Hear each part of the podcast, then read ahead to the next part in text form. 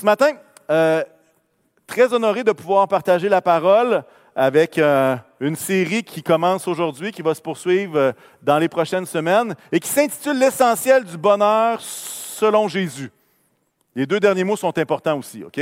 C'est pas juste l'essentiel du bonheur, mais c'est l'essentiel du bonheur selon Jésus. Et on peut se demander, c'est quoi le bonheur? qu'est-ce que qu'est-ce que c'est d'être heureux? Et à quelque part, j'aimerais nous suggérer ce matin de pouvoir voir la perspective de Jésus à travers ses propres paroles, à travers qu'est-ce que lui va dire. Et on va pencher, on va tourner notre attention sur ce qu'on appelle le sermon sur la montagne. Plusieurs disent que ce nom-là est peut-être pas le meilleur nom, sermon sur la montagne, mais c'est vraiment un, enseignement que Jésus euh, va donner et qui donne à des disciples autour de lui. Et c'est, je crois, un discours qui est très important dans le sens qu'il montre le cœur de Jésus pour ses disciples, pour le royaume de Dieu. Alors, même si peut-être le nom pourrait être changé, euh, peu importe, euh, le contenu, par contre, est très, très, très important. Et dans les prochaines semaines, on va approfondir ces paroles de Jésus-là dans ce fameux sermon sur la montagne. Un autre terme qu'on utilise, c'est les béatitudes, les versets qui commencent par heureux, heureux ceux. On va regarder ça ensemble ce matin. Et, je crois qu'il y a une bénédiction de, se centrer sur Jésus, d'écouter ce que Jésus a à dire et dire Hey, est-ce que je peux être synchro avec ce que Dieu, avec ce que Jésus a partagé avec ses disciples, a partagé comme son cœur pour le royaume de Dieu? Et à quelque part, avant même de lire, je veux vous dire pourquoi ce sermon-là sur la montagne est si important. Pourquoi est-ce qu'on on, place notre attention sur ce sermon sur la montagne? Bien, d'un, il est dans la Bible. Première bonne nouvelle. Je pense que ce qui est dans l'Écriture devrait porter à notre attention. Mais au-delà de ça, Jésus fait une explication du royaume de Dieu. Et ça, c'est important aussi. Jésus va démontrer la puissance de l'Évangile, va démontrer les contours de l'Évangile, et on va, le voir un peu plus tard. Il va parler de la vie qu'il souhaite pour ses disciples. Les disciples, ce n'est pas juste les douze, hein, c'est les gens qui étaient autour de lui, qui décident de marcher avec Jésus. On peut même voir dans ce passage-là la grâce de Dieu qui est révélée à travers ces simples paroles, à travers ces heureux ceux, heureux ceux, heureux celui. Et il y a des promesses extraordinaires dans ce passage-là que je crois peuvent nous aider aujourd'hui dans notre marche avec Jésus. L'essentiel du bonheur selon Jésus. Alors, si vous avez votre Bible, votre application, peu importe ce que vous avez, dont il y a des euh, textes de la parole, je vous invite à tourner avec moi dans Matthieu 5. Et ce qu'on va faire, c'est qu'on va lire vraiment le, on va lire tout le bout jusqu'au verset 16, un peu le, discours de Jésus. Il y en aura d'autres, hein, parce que c'est une compilation aussi de plusieurs enseignements que Jésus a donnés. Mais pour se mettre dans l'ambiance, on va lire le verset 1 à 16. J'utilise la version second 21. Elle ne sera pas à l'écran, justement pour des fins que sinon toute notre attention est juste sur le PowerPoint. Mais Sinon, ben, vous m'écoutez. Est-ce que vous êtes là? Il y a des, pages qui se tournent encore. Ça va? Matthieu 5, verset 1. À la vue de ces foules, Jésus monta sur la montagne. C'est pour ça que c'est appelé le sermon sur la montagne. Il s'assit et ses disciples s'approchèrent de lui. Puis il prit la parole pour les enseigner. Il dit, Heureux ceux qui reconnaissent leur pauvreté spirituelle, car le royaume des cieux leur appartient. Heureux ceux qui pleurent, car ils seront consolés. Heureux ceux qui sont doux, car ils hériteront la terre. Heureux ceux qui ont faim et soif de la justice, car ils seront rassasiés. Heureux ceux qui font preuve de bonté, car on aura de la bonté pour eux. Heureux ceux qui ont le cœur pur, car ils verront Dieu. Heureux ceux qui procurent la paix, car ils seront appelés fils de Dieu. Heureux ceux qui sont persécutés pour la justice, car le royaume des cieux leur appartient. Verset 11. Heureux serez-vous lorsqu'on vous insultera, qu'on vous persécutera et qu'on dira faussement de vous toutes sortes de mal à cause de moi. Réjouissez-vous et soyez dans l'allégresse, parce que votre récompense sera grande au ciel. En effet, c'est ainsi qu'on a persécuté les prophètes qui vous ont précédés. Verset 13. Vous êtes le sel de la terre. Mais si le sel perd sa saveur, avec quoi la lui rendra-t-on? Il ne sert plus qu'à être jeté dehors et piétiné par les hommes. Vous êtes la lumière du monde. Une ville située sur une montagne ne peut pas être cachée, et on n'allume pas non plus une lampe pour la mettre sous un seau, mais on la met sur son support et elle éclaire tous ceux qui sont dans la maison. Que de la même manière, votre lumière brille devant les hommes, afin qu'ils voient votre belle manière d'agir et qu'ainsi ils célèbrent la gloire de votre Père céleste. Amen. Amen. Merci Seigneur pour ta parole. Merci Seigneur parce que à travers ce texte, Seigneur, tu nous, tu nous, tu nous mets au défi. Tu nous places en haute valeur le cœur. Et Seigneur éternel, puisses-tu parler à nos cœurs ce matin? Puisse la vérité de ta parole s'appliquer dans nos vies, dans nos situations, dans nos cœurs, dans nos pensées, Seigneur, en toutes choses. Puisses-tu, Seigneur, produire ce miracle de la transformation de nos pensées, le renouvellement de nos pensées à travers ton précieux Saint-Esprit. Amen. Amen. On voit dans ce texte-là les béatitudes. Vous avez vu qu'il y avait des choses qui étaient redondantes, c'est-à-dire qu'il y avait des répétitions. Heureux ceux. Vous avez vu ça? Et la structure est, est toujours la même. Heureux ceux, ça, c'est la qualité du cœur que Jésus va, va, va, demander ou va partager.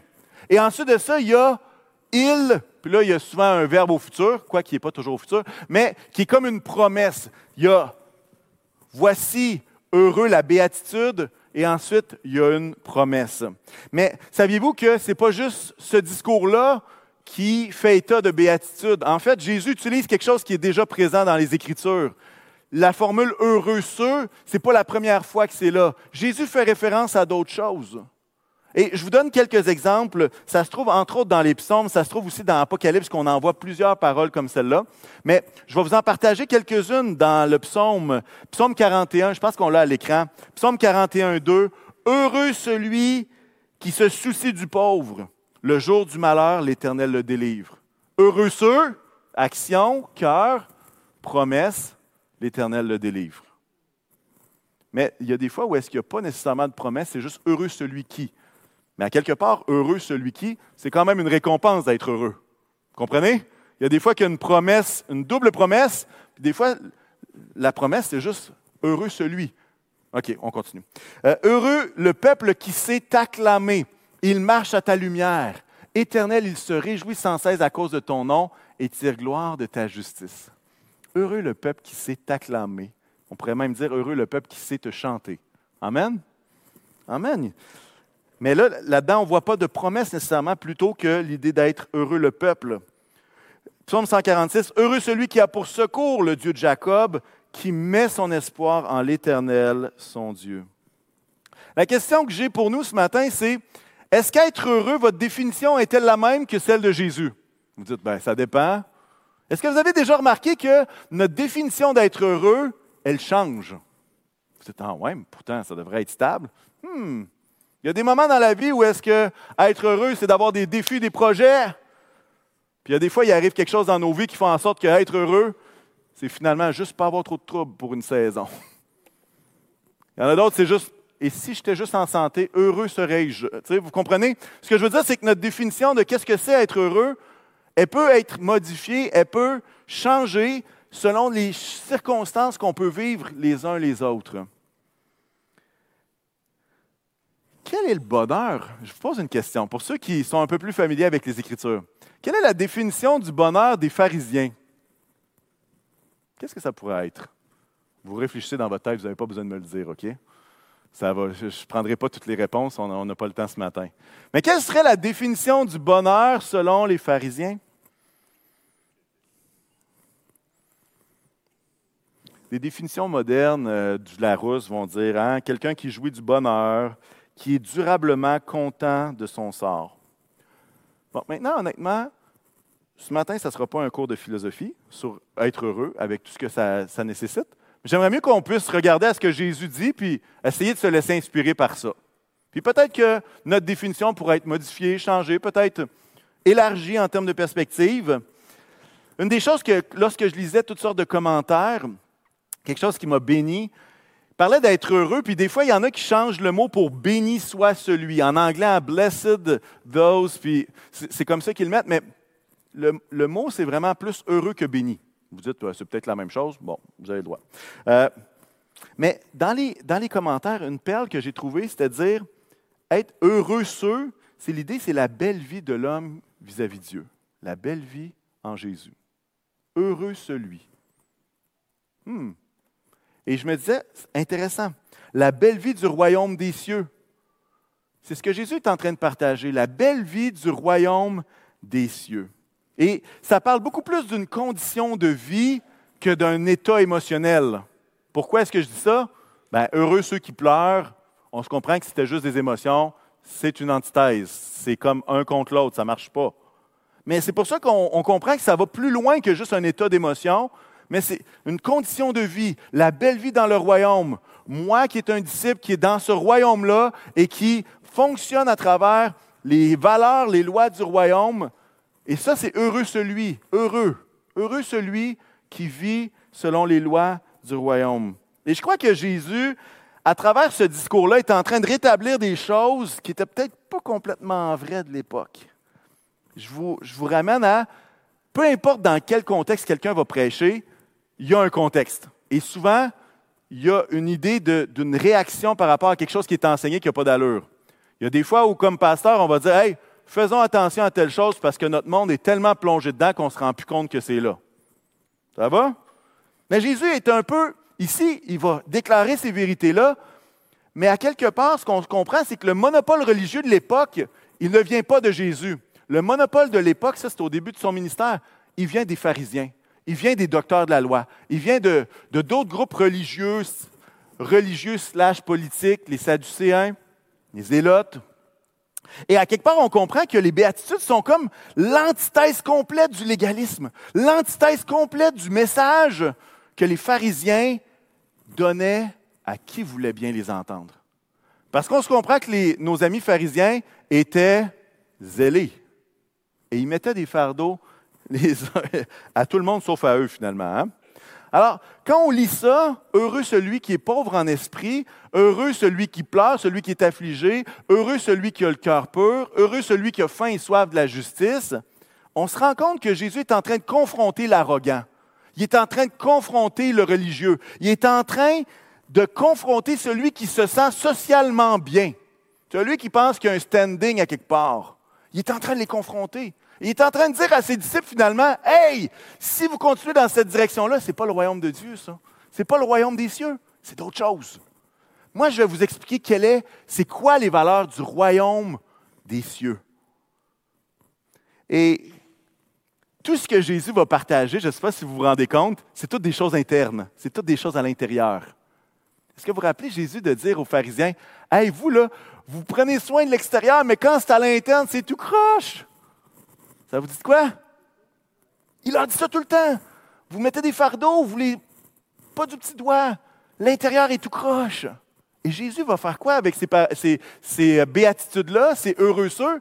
Il parle au cœur. Il parle au cœur du début à la fin. Il parle au cœur. Et à quelque part, il est en train de dire, les qualités du royaume de Dieu ne peuvent pas être réalisées à travers le légalisme et les enseignements de ces pharisiens-là.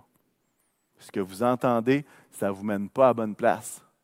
Et Jésus, pendant toute sa vie, va faire exactement tout ce que les pharisiens n'auraient jamais fait. Matthieu 23, je vous donne un exemple. Pour ceux qui sont peut-être un peu moins familiers avec les pharisiens, vous dites, c'est qui ça, les pharisiens? Ben, on, va, on va le lire ensemble. Jésus va leur dire, il ne ménage pas. Hein? Il va dire Malheur à vous, spécialistes de la loi et pharisiens hypocrites, parce que vous ressemblez à des tombeaux blanchis qui paraissent beaux de l'extérieur et qui, à l'intérieur, sont pleins d'ossements, de morts et de toutes sortes d'impuretés. Vous de même, de l'extérieur, vous paraissez juste aux hommes, mais à l'intérieur, vous êtes plein d'hypocrisie et d'injustice. Et une des façons de comprendre le discours, le sermon sur la montagne, c'est justement dans le même chapitre 5, il y a un verset au, verset 20 qui, porte notre attention et qui nous titille un peu l'oreille. On va le mettre tout de suite. Jésus va dire à ces mêmes disciples qui sont autour de lui, il va dire, si votre justice ne dépasse pas celle des spécialistes de la loi et des pharisiens, vous n'entrerez pas dans le royaume des cieux. Il est en train de vraiment, là, il trace une ligne. Il dit, si votre justice n'est pas plus grande, regardez, là, vous ne pouvez pas entrer dans le royaume. Et lorsqu'on lit les béatitudes, Heureux celui qui reconnaît sa pauvreté spirituelle, car le royaume des cieux, lui, appartient. Vous comprenez un peu l'opposition qui est là? Alors, l'objectif des, béatitudes, ce n'est pas de, créer un plan du salut.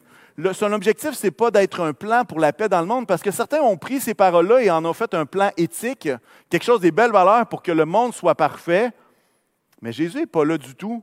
Jésus parle de son royaume, c'est l'enseignement de Jésus pour que ses disciples puissent vivre le royaume de Dieu par l'intermédiaire de la grâce de Dieu et non pas du légalisme, et non pas des fardeaux qui étaient déposés sur les gens par les pharisiens. Jésus s'adresse et le royaume, c'est une question de cœur. Je devrais entendre un amen à ça. Parce que si c'est juste mes actions, je suis mal pris. Et vous êtes mal pris aussi. Si c'était juste à propos de nos actions, on est vraiment mal pris. Mais parce que le royaume des cieux est quelque chose qui se vit à l'intérieur, tous y ont accès. Si c'était notre perfection, vous dites, ah ben, il y en aurait peut-être juste un, ou deux, ou trois, ou dix, ou vingt, ou, cent qui pourraient y entrer. Puis encore là, on pourrait le questionner. J'ai déjà dit ça à une gang d'ados, à un camp d'ados, je leur ai dit. Des fois, on pense qu'on l'a l'affaire. Bien, si vous l'avez l'affaire, je vous donne le défi suivant. Pendant 30 minutes, on va s'asseoir et il va avoir le film de toutes vos pensées pendant 30 minutes sur l'écran. Quelqu'un intéressé? Quelqu'un veut s'essayer? il va lire sa Bible sans, faire pour être sûr que ses pensées ne euh, s'échappent pas ou s'égarent pas. Mais même quand on fait ça, hein, vous le savez, hein, vous êtes un être humain comme moi. Alors si c'était juste une question de nos actions, on est mal pris. Mais c'est une question de cœur. Une question de cœur. Alors le verset 1 de notre texte dans Matthieu, je pense qu'avec tout le stock qu'on a, on n'ira pas, pas jusqu'à la fin, OK? Comprenez-moi bien. On va faire ce qu'on peut. À la vue de ces foules, verset 1, Jésus monta sur la montagne, il s'assit et ses disciples s'approchèrent de lui. C'est intéressant parce qu'ici, ce qu'on voit, c'est qu'à la vue des foules, Jésus a une réaction différente de ce que nous, on pourrait avoir. Hein, la, tentation comme prédicateur, il y a une foule. Je fonce dedans, yes! Il y a une foule, je suis content. Ben non. À la vue des foules, Jésus fait quoi? Il sauve sa montagne. Puis qu'est-ce qu'il va faire? Il va s'asseoir. Et vous savez qu'est-ce que les rabbis faisaient? C'est que lorsqu'ils lisaient les Écritures, ils se levaient debout, mais lorsqu'ils enseignaient de façon systématique, ils s'assoyaient. Alors, nous, dans notre tête, on voit le sermon sur la montagne de Jésus qui est sur le haut d'une montagne, qui est debout à pleine voix, à prêcher à 1200 personnes qui sont là un peu à travers la montagne. Mais le texte ne dit pas ça. Ça, c'est des fois, c'est des films, ça. Hein? Vous savez, il ne faut pas se fier à tout ce qu'il y a dans les. Ce qu'il dit, c'est qu'il s'en va dans la montagne. Honnêtement, il n'y a pas de montagne là-bas non plus il n'y a pas une montagne. C'est des petites collines à l'ouest du lac de Galilée. oui, il y a des collines, mais est-ce que vous avez déjà entendu dans l'Évangile Jésus qui, qui a des foules puis qu'il se retire au désert, qui dit à ses disciples Hey, là, on a, assez travaillé, il faut se reposer, là, euh, on, on va se retirer ailleurs, on va aller de l'autre bord de la berge. Vous avez déjà entendu ça? Bien, ici, c'est un peu la même chose. Il y a une foule. Jésus se retire et puis il prend le temps de s'adresser à qui? Est-ce qu'il s'adresse à la foule de gens qui étaient proches? Non, il s'adresse à ses disciples. Alors, j'aimerais qu'on puisse s'imaginer ce matin qu'on est à peu près une quinzaine, vingtaine. Là, là vous dites, ouais, c'est dur à imaginer. Bon, euh, OK. Regardez-moi puis pensez qu'on est une dix, quinzaine. Puis on va juste s'asseoir puis juste jaser ensemble. Ça va? Vous demandez pourquoi il était là la chaise? c'est pour ça. Parce que Jésus est là et il a un cœur à cœur avec ses disciples. Là, vous dites, ah ouais, il y avait un cœur à cœur avec les douze. Non, il n'était pas choisi encore. Les douze n'étaient pas choisis encore. Mais est-ce que vous vous rappelez que Jésus a choisi parmi plusieurs ces douze? Il a prié une nuit pour prier pour savoir c'était qui les bons. en fait, la, la chose, c'est que ce n'est pas nécessairement les douze qui étaient autour de lui, mais plusieurs personnes qui avaient décidé de croire ce, maître-là, de croire ce Jésus-là qui commençait à peine son ministère. Alors, on va essayer de regarder ensemble qu'est-ce que Jésus leur dit. Le verset 2, ça va dire quoi? Il monte sur la montagne, il s'assoit, ses disciples s'approchèrent et verset 2, il prit la parole pour les enseigner. Alors Jésus est dans un cœur à cœur avec ses disciples. Pas les disciples qu'on connaît, mais un groupe de personnes qui ont décidé de le suivre. Et il va dire la chose suivante.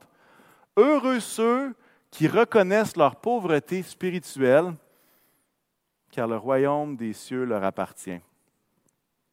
La qualité, c'est la pauvreté spirituelle. La promesse, c'est que le royaume des cieux leur appartient. Je vous présente un autre passage de nos amis pharisiens. Je m'excuse, ils n'ont pas la cote aujourd'hui. OK? On va leur taper sa tête un peu, mais ils ont tapé sa tête de pas mal de monde avant nous, fait qu'ils méritent une coupe de taloche. OK? Matthieu 23, versets 5 à 7. Et regardez la différence entre la pauvreté spirituelle et ce passage-là. On va dire, toutes leurs actions, il parle des pharisiens, ils les font pour se faire remarquer des hommes. Ainsi, ils portent de grands phylactères, allongent leurs franges, les franges de leurs vêtements. Ils aiment occuper la meilleure place dans les festins et les sièges d'honneur dans les synagogues.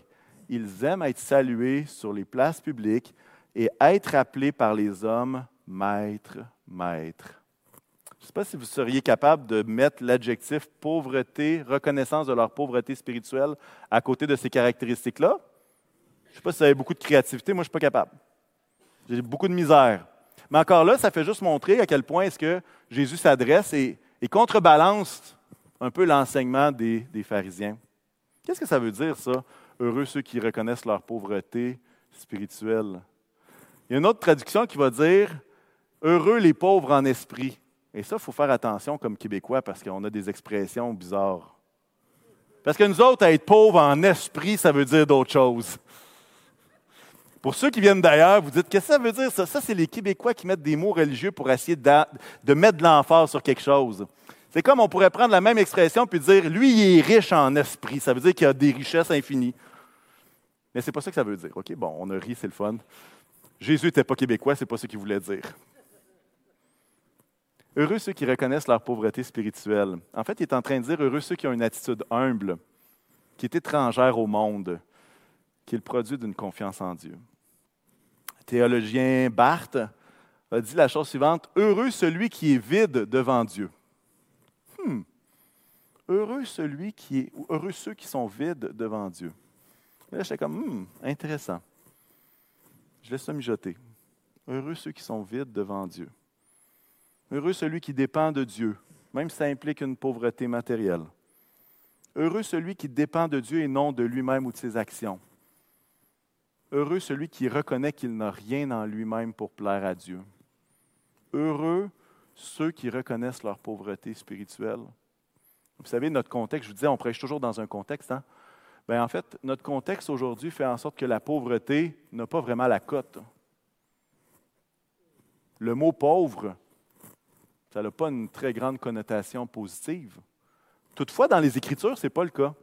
En fait, souvent, la pauvreté et la piété vont de pair. Et même que la pauvreté n'est pas quelque chose qui est strictement négatif, mais même perçu de façon positive. Là, vous dites, eh mais, on est loin du capitalisme. Hmm, oui, on est loin du capitalisme. Ce n'était pas encore inventé à cette époque-là. Le cœur de l'homme était capitaliste, mais le système n'était pas fait encore. Je vous donne quelques exemples. Dans Philippiens 4, l'apôtre Paul va dire quoi? Je sais vivre dans la pauvreté, je sais vivre dans l'abondance. Partout, en toutes circonstances, j'ai appris à être rassasié et à avoir faim, à être dans l'abondance à être dans le besoin. Le proverbe 26, 28 va dire Mieux vaut un pauvre qui marche dans l'intégrité. Piété, pauvreté. Mieux vaut un pauvre qui marche dans l'intégrité qu'un riche qui emprunte des voies tortueuses. Proverbe 22 le riche et le pauvre se rencontrent. C'est l'Éternel qui les a fait l'un et l'autre. C'est beau ça, hein? Ecclésiaste 9. Mais il a été confronté à un homme pauvre et sage, piété, sagesse, qui a sauvé la ville par sa sagesse. Pourtant, personne ne s'est souvenu de cet homme pauvre. Et ce qu'on se rend compte, c'est que quand Jésus parle de pauvreté spirituelle, ça n'a pas une connotation négative du tout. Ce n'est pas quelque chose qui est comme oh. Non, au contraire, c'est quelque chose de bien quelque chose de positif. Et à quelque part, la pauvreté spirituelle, c'est une orientation spirituelle positive. Et même, je dirais que la pauvreté spirituelle n'est pas une faiblesse du caractère.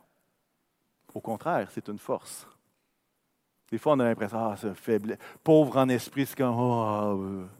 non, ce n'est pas ce que ce n'est pas ce que Jésus est en train de dire. Jésus ne parle pas d'une faiblesse du caractère. il est en train de dire qu'une personne a la force de reconnaître sa pauvreté spirituelle. C'est complètement différent. Je pense qu'il y a plus de force à avoir pour reconnaître notre pauvreté spirituelle que de s'enorgueillir. Vous comprenez ce que j'essaie de dire? Ça prend beaucoup de force pour reconnaître notre pauvreté spirituelle. Pourquoi? Ben, parce que notre nature nous, nous dit Hey, tu es capable, tu vas l'avoir. Ah ouais, fais ça tout seul. Voyons, n'as pas besoin d'aide de personne. Des fois, ça vous trotte dans la tête, ça? Bon, OK, je ne suis pas tout seul. La pauvreté spirituelle est le cousin germain, ou pour euh, honorer Pasteur Dominique, le cousin gaulois de la repentance. Qu'est-ce que je veux dire par là? En fait, reconnaître sa pauvreté spirituelle, ça pourrait être de faire la prière, une prière qui ressemble à ceci. Seigneur, je reconnais que je n'ai rien en moi pour te plaire et que mon péché est contre ta volonté, mais je me repens en m'engageant avec ta force de me détourner du péché et suivre ta voie. Je trouve que ça pourrait être un bon exemple de reconnaître sa pauvreté spirituelle, l'idée de la repentance. Très simple, mais en même temps, c'est dur à faire des fois. Hein? Ça vous a-t-il déjà demandé un petit once d'orgueil d'un poubelle pour, pour prier cette prière-là devant le Seigneur? Hein? Notre orgueil, ça ne tente pas hein, de reconnaître ses torts, de reconnaître. Ça grince dans nos oreilles. Mais c'est ce que Jésus appelle ses disciples. Il dit Heureux celui qui va reconnaître sa pauvreté spirituelle, parce que le royaume de Dieu est sur eux. C'est la belle vie heureux. C'est la belle vie de reconnaître notre pauvreté spirituelle parce que notre vie n'est plus basée sur nos exploits, mais sur l'œuvre de Jésus en nous. C'est la belle vie de reconnaître notre pauvreté spirituelle parce que ce n'est pas basé sur notre force, c'est basé sur sa force. C'est la belle vie de reconnaître humblement notre pauvreté spirituelle parce que notre vie n'est plus basée sur le succès, mais sur notre dépendance envers Dieu. Peut-être vous dites, hey, ouais, c'était contre-culturel pour les pharisiens. Ça l'est pour nous autres aussi, hein? Dans notre société à nous. C'est quoi la promesse qui est attachée à, à cette condition-là, à cette vertu-là? C'est celle, le royaume des cieux leur appartient. Non pas comme une autorité spéciale ou une possession royale que ces gens-là, pauvres en esprit, auraient le pouvoir sur tout. Là, I've got the power, je peux faire tout. Non.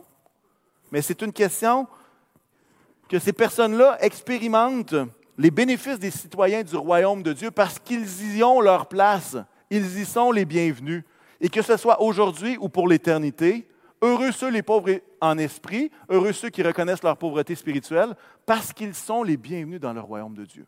Le royaume des cieux leur appartient, c'est chez eux. C'est chez eux. Et ça, c'est une belle promesse. Et ça, c'en est toute une belle promesse. Vous vous rappelez hein, de ce que je vous ai dit par rapport aux pharisiens?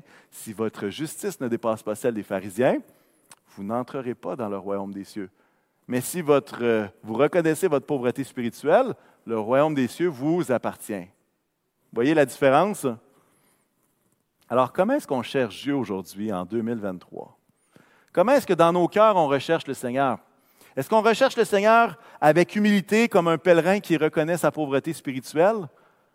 Ou on cherche Dieu avec arrogance, comme si Dieu me devait quelque chose à cause de ce que j'aurais accompli?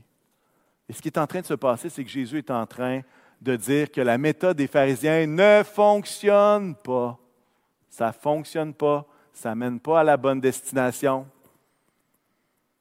Et ces pharisiens-là et d'autres groupes, comme je vous disais, religieux, politico-religieux, ben, eux croyaient que le royaume était établi avec la force, avec la guerre. C'est comme ça qu'on va se débarrasser des Romains et que le royaume de cieux va entrer avec puissance et force par la force. Et Jésus est en train de dire quoi? Il va dire, hey, le royaume des cieux, c'est pour les pauvres, c'est pour les humbles, c'est pour ceux qui pleurent. Imaginez le choc. Imaginez le choc. Savez, reconnaître notre pauvreté, ce n'est pas juste un, bel attribut que ça serait le fun d'avoir. Il y a une église dans l'Apocalypse qui n'ont pas reconnu cette pauvreté-là. Et on va voir qu'est-ce que ça a donné, rapidement. OK? Dans Apocalypse 3, verset 16-17, ça va dire la chose suivante. Ça va dire Ainsi, parce que tu es tiède, que tu es ni froid ni bouillant, je vais te vomir de ma bouche. En effet, regardez ce qu'il va dire après. En effet, tu dis, tu considères que, que je suis riche, je me suis enrichi et je n'ai besoin de rien. Et tu ne sais pas que tu es malheureux, misérable, pauvre, aveugle et nu. Parce qu'au final, la réalité, c'est qu'on est tous, on est tous dans un état de pauvreté spirituelle. Parce que nous ne sommes pas Dieu. La vérité, c'est que nous le sommes tous. La qualité que Jésus dit, ce n'est pas dire deviens pauvre en esprit, parce qu'on l'est tous. Qu'est-ce qu'il est en train de dire? Il dit reconnais que c'est ça ta vie. Reconnais que c'est ta réalité. Et ici, dans cette église-là, ce qu'on voit, c'est que eh non, nous autres, on a l'affaire, on est riches. On s'est enrichi, on n'a pas besoin de rien. Et là, c'est comme si le Seigneur, à travers cette parole-là dans l'Apocalypse, va dire Hey, guys, il y a quelque chose que tu n'as pas compris. Tu n'es pas riche comme tu le penses. Tu es plus pauvre que tu le penses. Au contraire, tu es misérable. Tu es pauvre. Tu es aveugle, même nu. Et, imaginez quel effet ça a eu, cette mauvaise perspective d'eux-mêmes sur leur Église. Ben, ça va dire quoi? Ça va dire, ben, vous n'êtes pas froid ni chaud, vous êtes juste tiède. En bon québécois, vous êtes bien flat. Puis de l'eau flat, c'est pas bon. Hein? C'est meilleur quand elle est froide ou chaude si vous voulez une boisson plus chaude. Mais juste la mauvaise perspective de soi-même amène un avertissement d'une telle ampleur pour cette Église. Alors ce matin, je veux nous encourager à reconnaître cette pauvreté-là, à choisir la dépendance plutôt que l'autosuffisance, à choisir d'avoir constamment besoin de Dieu, mettre sa confiance en lui. C'est ça la belle vie. C'est ça le bonheur selon Jésus. Ça ne dépend pas de nous. Ça dépend juste d'un cœur qui reconnaît qu'il n'a pas l'affaire. Et le royaume des cieux pour ces personnes-là. Je pense que ça devrait rassurer des gens ici. Puis je vais vous expliquer pourquoi un peu plus tard. On va passer à la deuxième parce que sinon on n'aura même pas le temps. Verset 4. Heureux ceux qui pleurent, car ils seront consolés.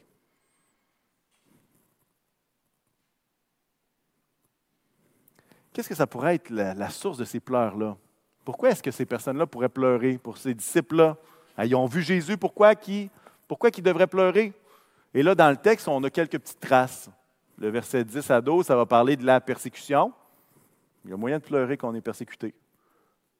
Mais aussi, il parle de pauvreté, puis oui, c'est correct de pleurer lorsque les moyens viennent à manquer.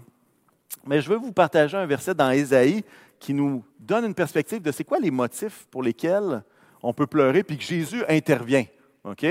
Et c'est le passage dans Ésaïe que Jésus va citer lorsqu'il est dans la synagogue, qui commence par L'Esprit du Seigneur est sur moi. Vous avez déjà entendu ça? Alors là, on va le lire dans la version Ésaïe. Au, euh, au chapitre 61, verset 1 à 3, ça va dire L'Esprit du Seigneur, de l'Éternel est sur moi, parce que l'Éternel m'a consacré par onction pour faire quoi? pour annoncer de bonnes nouvelles aux pauvres. Il m'a envoyé pour guérir ceux qui ont le cœur brisé. Quand on a le cœur brisé, habituellement, on braille, hein? on pleure.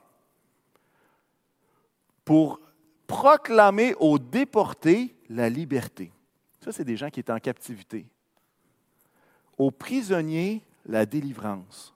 Pour proclamer une année de grâce de l'Éternel et un jour de vengeance de notre Dieu pour consoler tous ceux qui sont dans le deuil, pour mettre, pour donner aux habitants de Sion en deuil une belle parure au lieu de la cendre, une huile de joie au lieu du deuil, un costume de louange au lieu d'un esprit abattu. On les appellera alors térébins de la justice, plantation de l'Éternel, destinée à manifester sa splendeur. Et en fait, ce, qui est en train de, ce que le prophète est en train de dire, il va dire, Hey, l'œuvre de Dieu dans toutes ces personnes qui pleurent aboutit à quoi? Ben, à manifester sa splendeur, la splendeur de Dieu, manifester sa gloire. Et je ne sais pas si vous avez remarqué, différentes choses pour lesquelles on peut pleurer, hein, puis ce n'est pas une liste exhaustive, mais je trouve que ça répond bien à ce que Jésus est venu faire sur la terre. Il va parler quoi? De la pauvreté, de la persécution, mais on ajoute à ça les cœurs brisés, les gens dans le deuil, les prisonniers, la tristesse de son péché, l'oppression, le deuil. Et dans Isaïe, le prophète va proclamer quoi? Il va proclamer une année de grâce, une belle parure, une huile de joie, un costume de louange. Et ça, c'est toutes les traces des symboles de la consolation divine. Que lorsque nous sommes consolés, il y a cette huile de joie, il y a ce nouveau vêtement, il y a cette nouvelle parure. Et vous savez, la qualité de ceux qui pleurent n'est pas la chaleur de leurs larmes, mais bien leur attente confiante dans le réconfort du Seigneur tout en pleurant. La qualité de ceux qui pleurent, selon ce que Jésus euh, parle, heureux ceux qui pleurent car ils seront consolés. Ce n'est pas la quantité de larmes, ce n'est pas la chaleur de leurs larmes. La qualité, c'est leur attente confiante dans le Seigneur pendant qu'ils pleurent. Pendant qu'ils pleurent. Et ça, ça arrive. Hein? 2 Corinthiens 1, verset 3 à 7 va nous parler de ça. Et vous remarquerez, je pense qu'on entend six fois le mot détresse ou souffrance. On entend six fois le mot réconfort, réconforter. Trois fois le mot encourager, encouragement. Ça va dire ceci, béni soit Dieu, le Père de notre Seigneur Jésus-Christ, le Père plein de compassion et le Dieu de tout réconfort. Il nous réconforte dans toutes nos détresses afin que nous, nous puissions réconforter ceux qui se trouvent dans la détresse grâce à l'encouragement que nous recevons nous-mêmes de la part de Dieu. En effet, de même que les souffrances de Christ abondent pour nous, de même aussi, c'est par Christ que notre réconfort abonde. Si nous sommes dans la détresse, c'est pour votre réconfort et votre salut. Si nous sommes encouragés, c'est pour votre encouragement, pour vous permettre de supporter les mêmes souffrances que celles que nous endurons. Et notre espérance est ferme à votre sujet. Parce que nous savons que si vous avez part aux souffrances, vous avez part aussi au réconfort. Là, tu dis, wow! Heureux ceux qui pleurent parce qu'ils seront réconfortés, ils seront consolés, ils seront encouragés. Et ça, c'est, l'idée que la consolation, elle est promise, elle est abondante, l'accompagnement du Seigneur est certain. Alors, moi, je veux nous encourager, prenons le temps de pleurer quand c'est le temps de pleurer. Non pas de nier la situation, mais pleure devant le Seigneur en attendant que se réalise la promesse. Heureux ceux qui pleurent. Je ne sais pas si vous êtes comme moi, mais la vie nous amène toutes sortes d'occasions de pleurer. Vous savez quoi? Ce n'est pas fini. Il y en aura d'autres pleurs. Mais le royaume des cieux appartient à ceux qui placent leur confiance en Dieu parce qu'ils savent qu'ils seront consolés. Ils savent que le réconfort de Dieu il va venir à tout coup. Maintenant, on aimerait ça des fois qu'il arrive plus vite. Hein? Bon, ça, ça arrive. Mais le réconfort est abondant. Si vous prenez part aux souffrances, nous savons que vous avez part au réconfort. Et ça, c'est la promesse précieuse de ceux qui vivent selon le royaume de Dieu. Godelive, la semaine dernière, nous partageait un passage des Écritures et je, veux, je vais le citer. Dans Psaume 34, versets 19 et 20. L'Éternel est près de ceux qui ont le cœur brisé. Il sauve ceux dont l'esprit est abattu. Beaucoup de malheurs atteignent le juste, mais l'Éternel l'en délivre toujours. L'Éternel l'en délivre toujours. La promesse que Jésus donne, c'est que la consolation est garantie. Et ici est sous-entendu l'action de Dieu. Quand il va dire heureux ceux qui pleurent car ils seront consolés, il n'est pas en train de dire heureux ceux qui pleurent parce que dans deux ans, ça va mieux aller. Il est en train de dire non, heureux ceux qui pleurent parce que ce sera Dieu lui-même qui va les avoir consolés. C'est l'action de Dieu qui est sous-entendue ici. Ce n'est pas juste une question de temps ou c'est une question de l'accompagnement du Seigneur qui nous permet de vivre cette consolation-là. Alors peut-être que tu es ici et que tu es dans une saison de pleurs. Je veux juste te dire la chose suivante. Heureux les affligés, heureux ceux qui pleurent parce que Dieu les consolera. Et ça, c'est votre promesse pour aujourd'hui. C'est votre promesse pour demain. C'est votre promesse pour cette saison-là. Mais non seulement ça, je veux vous dire ce matin que vous n'êtes pas anormal. Tu n'es pas anormal. C'est plutôt un évangile qui promettrait que tout va bien aujourd'hui et maintenant, que tu as la victoire sur tout à la seconde près. Ça, c'est anormal.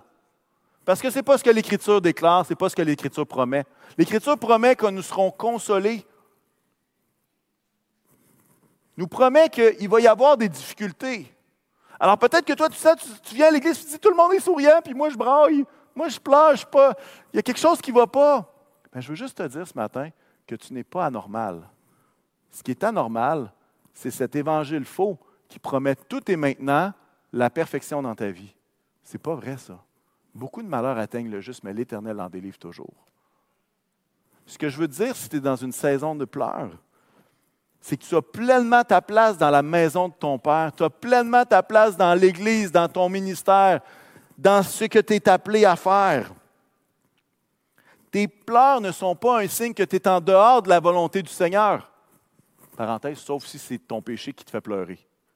Mais pour le reste, tes pleurs ne sont pas un signe que tu es en dehors de la volonté du Seigneur. Au contraire, heureux ceux qui pleurent, parce qu'ils seront consolés. Je reprends un texte de 2 Corinthiens, la fin. Notre espérance est ferme à votre sujet. Parce que si parce que nous savons que si vous avez part aux souffrances, vous avez part aussi au réconfort. Et tous ceux qui ont besoin d'une promesse de réconfort disent un gros Amen dans leur cœur. Vous pouvez même le dire avec votre bouche, je n'ai pas de problème avec ça. On a cette assurance-là. Psaume 84, une autre structure des béatitudes. Heureux ceux qui habitent ta maison. Ils peuvent te célébrer sans cesse. Heureux ceux qui trouvent leur force en toi. Ils trouvent dans leur cœur des chemins tout tracés lorsqu'il traverse la vallée des pleurs, il la transforme en un lieu plein de sources, et la pluie la couvre aussi de bénédictions. On passe au verset 13, Éternel Maître de l'univers, heureux l'homme qui se confie en toi. Et là, je vais dire quelque chose de peut-être surprenant. Mais vous savez que les disciples ont été probablement très étonnés en entendant Jésus dire les heureux ceux. C'est la belle vie que de traverser la vallée des pleurs, accompagné par celui qui peut la transformer en une source de bénédiction. C'est la belle vie de ne pas pleurer tout seul dans ta chambre sans être accompagné par le Seigneur. C'est la belle vie du royaume. Heureux ceux qui pleurent. Parce que Dieu les accompagne, est capable de transformer cette vallée de pleurs-là en une source de bénédiction. Alors peut-être que tu dis ce matin, ouais, mais j'aimerais ça que ça soit aujourd'hui la nouvelle source de bénédiction, ou que les pleurs soient transformés. Puis honnêtement, je te le souhaite, je nous le souhaite, je vous le souhaite. Mais il y a dans les paroles du Seigneur deux choses. Il y a l'idée d'être réconforté, il y a l'idée d'être consolé et il y a l'idée d'être encouragé. Vous savez, si tous nos problèmes finissent d'un coup, ben, l'encouragement et le réconfort de l'accompagnement ne sont pas là. Des fois, Dieu nous fait passer par des moments pour qu'on apprenne que sa présence est vraiment tout ce qu'on a besoin. Peut-être tu dis, ah, c'est facile à dire. Peut-être. Mais en même temps, c'est notre promesse dans les Écritures. C'est notre promesse. Heureux ceux qui pleurent. Là, tu dis, comment je vais faire pour pleurer avec un sourire la face? J'espère que votre conjoint, votre conjointe est capable de faire les meilleures blagues pour que vous soyez capable de pleurer et rire en même temps. Peut-être. Mais ce n'est pas ça le point, ce n'est pas l'état émotionnel. C'est de savoir qu'on va être consolé pour vrai, qu'on va être accompagné pour vrai, que Dieu abandonne pas personne. Quand on disait tantôt, il ne nous, délaisse pas, il ne nous abandonne pas. Au contraire, il reste avec nous. Et moi, je prie que chacun d'entre nous, et on a chanté un chant tantôt qui dit La joie du Seigneur est ma force. Et vous savez quoi? C'est vrai ce chant-là. C'est vrai ce chant-là. C'est notre force, la joie du Seigneur. Mais ce n'est pas vrai que c'est comme Ah, je vis quelque chose de difficile. Ah, la joie du Seigneur est ma force. Je vais nier ce que je vis, puis Ah, la joie, ouais! Essayez-le. Ça ne marche pas. Essayez-le, ça ne marche pas. La joie du Seigneur, elle vient quand? Elle vient au moment où est-ce qu'on est consolé elle vient au moment où est-ce qu'on sait qu'il est à côté de nous, même quand on braille. Cette joie-là, elle est là, pas parce que tout est réglé, mais parce que Dieu nous accompagne et Dieu est présent à travers les étapes. Vous savez, nous autres, quand on prie, quand on a besoin d'être consolé, ce qu'on fait, on dit Seigneur, règle tout. Et parfois, Dieu nous envoie des bénédictions qui n'ont pas rapport avec la situation. Il nous envoie des choses à côté. Puis des clins d'œil, puis des clins d'œil. Puis des fois, on est tellement focusé sur règle mon problème, règle mon problème, règle mon problème, qu'on oublie de voir que Dieu est vraiment à l'œuvre. Puis qu'à quelque part, Dieu est en train de nous prouver qu'il ne nous a pas abandonnés, mais au contraire, qu'il est à côté de nous, puis qu'il sait qu'est-ce qu'il y a de meilleur pour nous. Donc, l'idée de chanter la joie du Seigneur, ce n'est pas, euh, pas une parole magique qui change tout, mais c'est de dire, hey, je peux être dans la joie parce que je sais que je suis accompagné par le meilleur papa au monde. Je sais que je peux être dans la joie parce qu'il me dit, hey, crains pas, j'ai toute situation dans ma main de façon souveraine, comme on l'a entendu tantôt. Il contrôle, il est en contrôle de tout. Il n'est pas tombé de son trône, il n'est pas descendu, il n'est pas en chute libre, comme certaines navettes spatiales qu'on peut voir parfois. Non. La belle vie du royaume, c'est de reconnaître humblement notre pauvreté spirituelle et se reposer sur sa force. La belle vie du royaume, c'est de traverser la vallée des larmes en étant accompagné par celui qui change la vallée en source de bénédiction. Jésus est en train de dire à ses disciples, les critères de succès dans la vie ne sont pas ceux des pharisiens qui, eux autres, étaient, c'est eux qui ont inventé les checklists, les to-do lists dîme de la menthe, check. Laver les mains 46 fois avant de manger, check. Vous comprenez ce que j'essaie de dire là?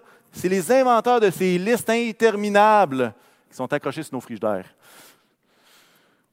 Mais Jésus est en train de dire, hey, ça, là, ça ne marche pas. Ce qui est important, c'est ton cœur. Les standards de succès. Et puis alors?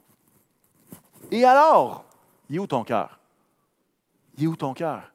Et c'est pour ça que l'Évangile n'est pas un évangile qui accueille juste les riches, qui accueille juste les gens qui ont eu du succès, mais accueille tous ceux qui sont prêts à reconnaître qu'ils sont pauvres en esprit, là. Qui sont pauvres, qui reconnaissent leur pauvreté spirituelle. Je vais inviter l'équipe de louange. Je jase pas mal le matin, je suis désolé. Ça m'arrive. Qu'est-ce que ça nous dit sur la nature de Dieu? Ça nous dit que Dieu voit au-delà des apparences. Ça nous dit que son cœur est rempli de compassion. Ça nous dit que Dieu aime les humbles, ceux, qui savent qu'ils ont besoin de Dieu. La nature de Dieu, c'est qu'il est amour pour vrai. Il n'aime pas juste ceux qui réussissent, au contraire, il aime ceux qui reconnaissent leur pauvreté. Et je veux même dire que Dieu n'en a rien à faire des standards de la société. Ce qu'il regarde, l'Éternel, l'homme regarde à ce qui frappe les yeux, mais l'Éternel regarde au cœur. Les pharisiens mettent l'emphase sur la performance, Jésus met l'emphase sur le cœur. Et je vais vous donner un défi. Bien malin qui pourrait donner une note sur 100 à son voisin de son degré de pauvreté spirituelle. Comment qu'on ferait pour évaluer ça? Hmm, qui peut évaluer la souffrance de l'un ou de l'autre? On peut imaginer la souffrance, on peut voir les larmes, mais souvent ça se passe seul avec notre cœur, cette tristesse-là. L'enjeu est fondamental. C'est une question d'appartenir au royaume. Heureux ceux qui reconnaissent leur pauvreté spirituelle, car le royaume des cieux est pour eux. Et si notre vie chrétienne choisit le légalisme, ben ça se peut qu'on ne s'enligne pas à bonne place. Ça peut marcher pour un temps, mais au final, notre trajectoire n'est pas, pas, au bon endroit. Et si on choisit de, de vivre avec ce cœur humble-là, ben, tout d'un coup, notre trajectoire ramène dans la bonne direction. vous savez, c'est quoi la bonne direction? C'est le royaume des cieux. C'est le ciel, c'est l'éternité avec Jésus. Seigneur éternel, merci pour ta parole. Merci parce que pour la richesse de ta parole, la richesse de ce discours. Seigneur, puisses-tu faire de nous un peuple qui reconnaît sa dépendance à toi, qui reconnaît que sans toi, il n'y a rien qu'on puisse faire qui dure. Mais avec toi, Seigneur, tu nous appelles à, t'approcher, à s'approcher de ton cœur. Alors puisses-tu le faire pour chacun de nous, Seigneur? Seigneur, on veut vivre la belle vie du royaume, celle que tu nous appelles à vivre. On te demande toutes ces choses-là dans le nom de Jésus. Amen. Amen.